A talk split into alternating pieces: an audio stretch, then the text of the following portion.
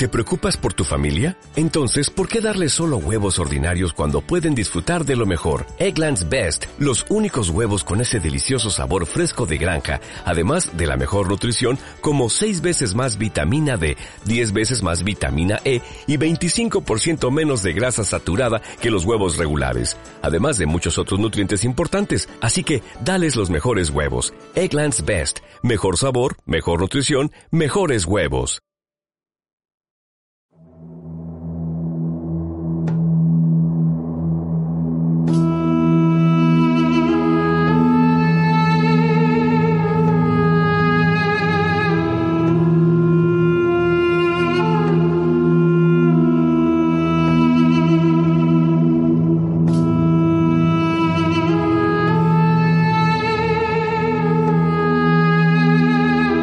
Estás escuchando Egipto Faraónico, Viaje a la Eternidad, con María José y Agenor, de Caledonian Tours, en radioviajera.com.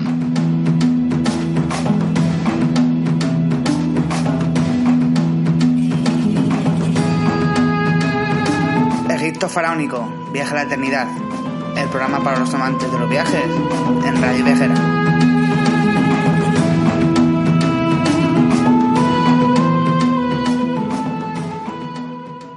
Bueno compañeros, bienvenidos a otro programa de Egipto Faraónico, Viaje a la Eternidad. Una semana más comenzamos nuestro programa, en este caso nuestro noveno programa de esta tercera temporada, hablando del Egipto oculto, de sus vicios y de sus excesos. Al micrófono con vosotros, como todas las semanas, Agenor, de Viajes Caledonian, Caledonian Tours. ¿Me acompañáis una semana más a este viaje para conocer algunos de sus secretos ocultos? Pues comenzamos.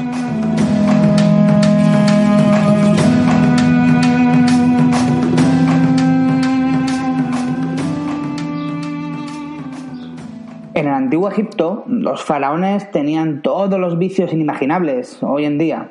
Sexo, grandes arenes, megafiestas, banquetes y todo lo que podéis imaginar. Y no imaginar también, lógicamente. Solo tenéis que tener en cuenta un detalle.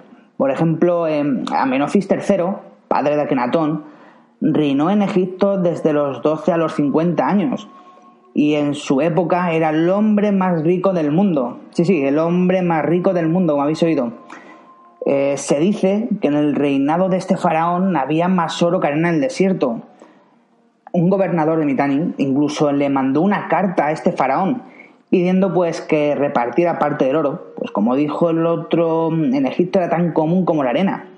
La corrupción y codicia estaban a la orden del día, ansias de poder y de conseguir más y más oro estaban para hacer cualquier cosa por conseguirlo. El oro tenía un simbolismo muy especial.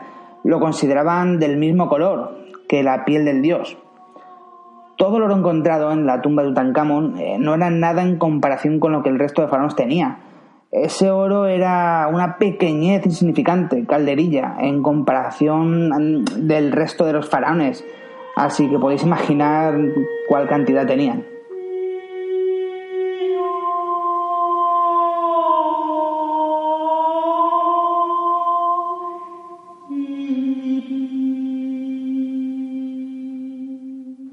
Otro ejemplo eh, que os puedo dar y que tenéis que saber es que ya en época tardía de Egipto, en la época de Cleopatra VII, eh, que forró, por ejemplo, de su barco, el barco de Cleopatra era todo ostentación, eh, una declaración a todo el que lo viera de su gran riqueza y su gran poder. El barco contaba con velas moradas y remos de plata, eh, ¿Os imagináis lo que realmente debía parecer el barco cuando navegaba por el Nilo? Esa belleza, esa, impetuosidad, ese poderío que podía llegar a tener. Eh, realmente en aquella época eh, yo creo que haría pensar a cualquiera que lo viera que el barco pertenecería a los mismísimos dioses. de oro sencillamente protegía su barco, a esta mujer faraón.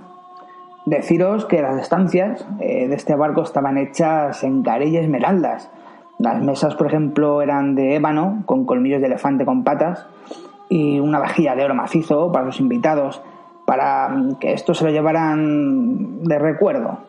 Eh, su extravagancia realmente, como estoy contando, no tiene ningún fin, eh, es solo comparable a su palacio. una forma muy curiosa de propaganda ¿no? que tiene en aquella época. Eh, Cleopatra VII eh, mató a sus hermanos y hermanas para hacerse con el poder.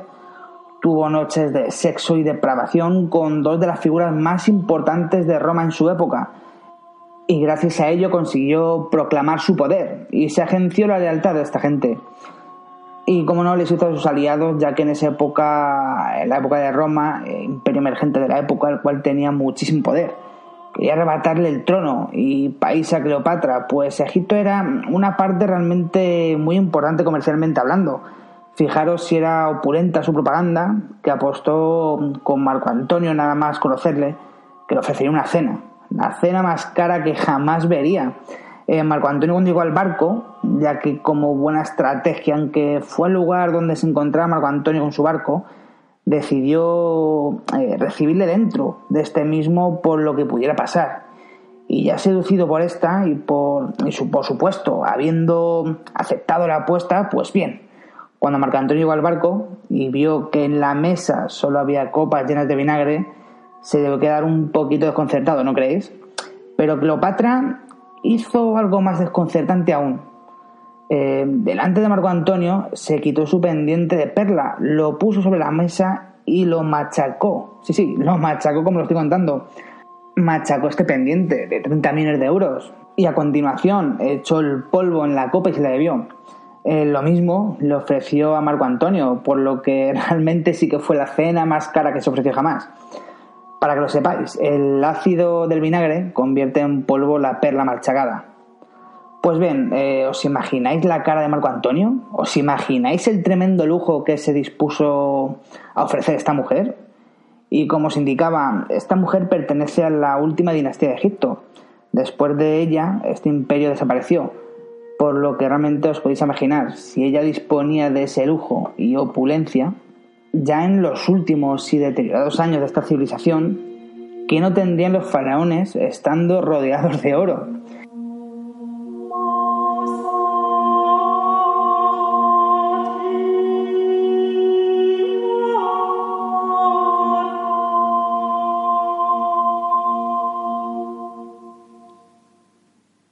Y por supuesto no podemos olvidar eh, algo que seguro ya sabéis, eh, los baños con leche de Cleopatra, eh, sus enormes bañeras llenas de leche, como no.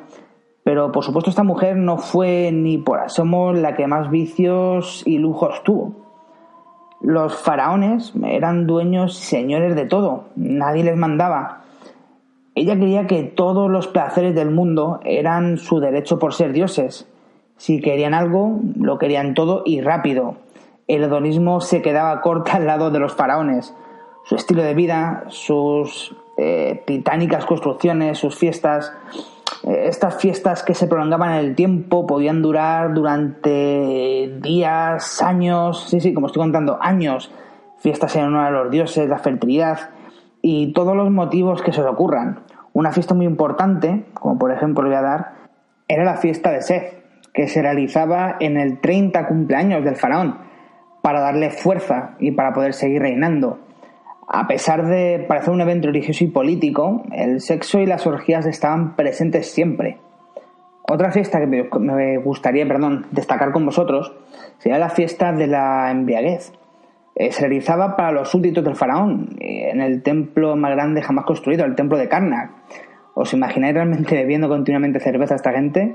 La bebida mm, que bebían por excelencia era la cerveza, ya que el agua no era muy potable, por lo que la opulencia de la fiesta, de la embriaguez, eh, mezclaba también orgías y sexo y desenfreno. Dentro de uno de los hermosos templos, como es el templo de Karnak, que para mí es uno de los templos más hermosos del mundo, eh, pues sí que sería eh, curioso, ¿no? Curioso ver esas, esas escenas, ¿no? Serían unas escenas increíbles y realmente únicas, ¿no creéis?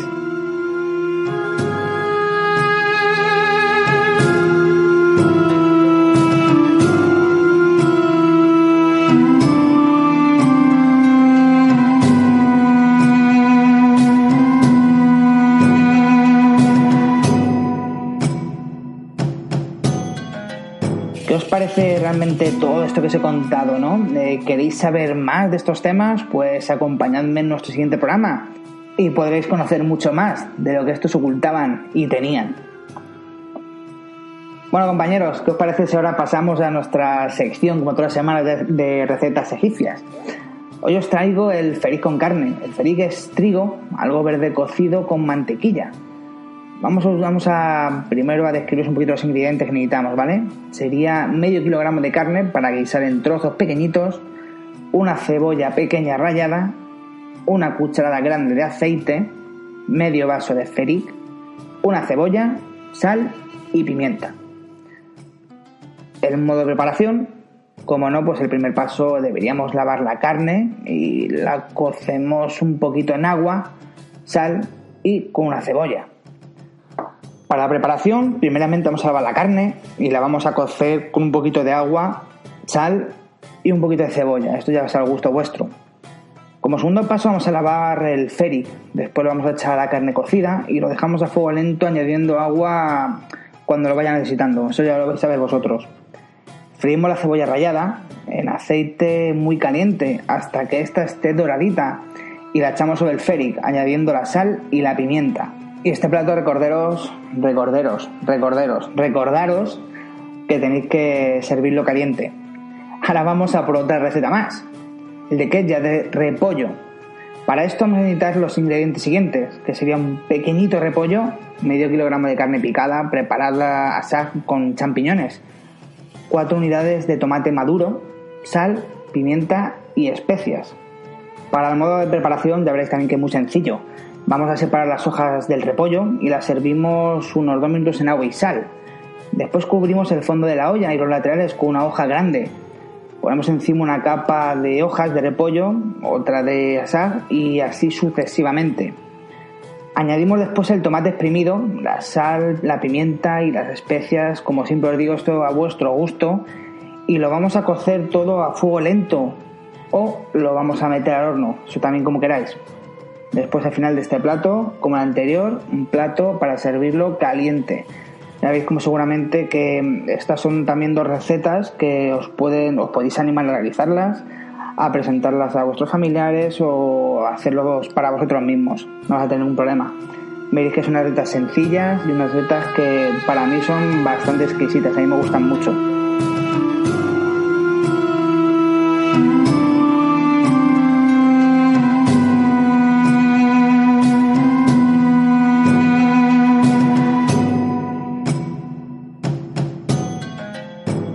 Bueno, compañeros, ahora que hemos pasado ya las recetas, vamos a nuestra pequeñita sección de curiosidades que siempre, siempre os interesan tanto.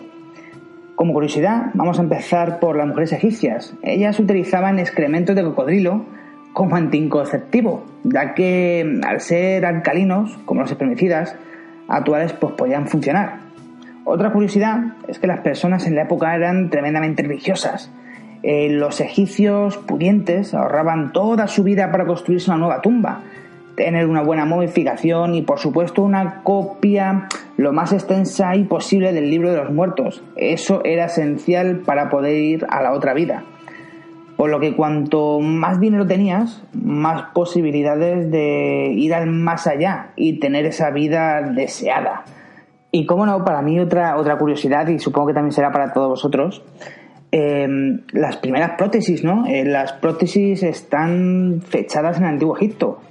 Comentar, por ejemplo, que se encontró en una tumba eh, una mujer con una prótesis en un pie, una prótesis de parte de este, ya que este seguramente que sería amputado en algún momento de su vida.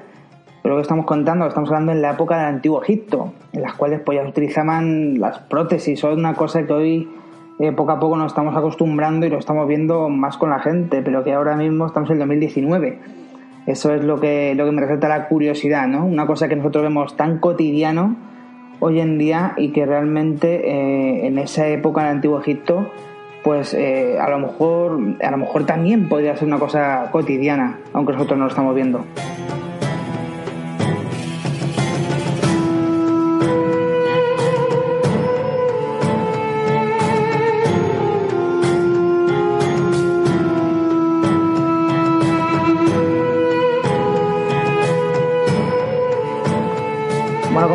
Eh, realmente qué habéis pensado, qué habéis pensado de todo de lo que hemos contado hoy en, el programa. Para mí yo creo que ha sido un programa bastante interesante. Falta la opinión vuestra, ¿qué me comentáis?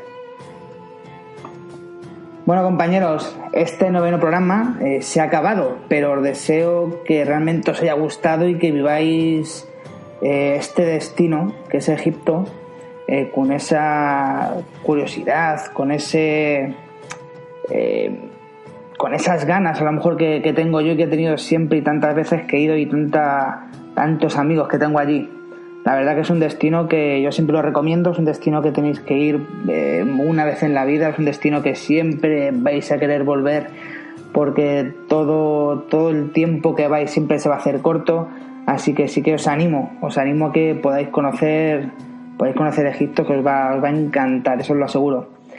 Y bueno, eh, como os he comentado, ya estamos acabando el noveno programa. Eh, no olvidéis que nuestra dirección de email es info.caledoniantour.com por si queréis viajar con nosotros a, este destino. Y bueno, eh, también podéis a este correo mandarnos vuestra opinión sobre las recetas, las curiosidades o, incluso darnos ideas de qué temáticas os gustaría que contáramos en este programa de, de Egipto. ¿Qué cosas de Egipto os harían, os haría ilusión que contáramos aquí?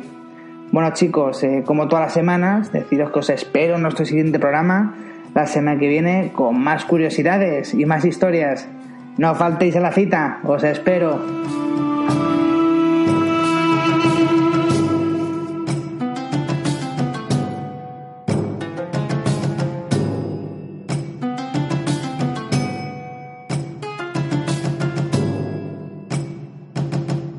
Suscríbete a nuestros programas y a nuestra newsletter semanal para que te llegue un aviso cuando suene tu programa favorito.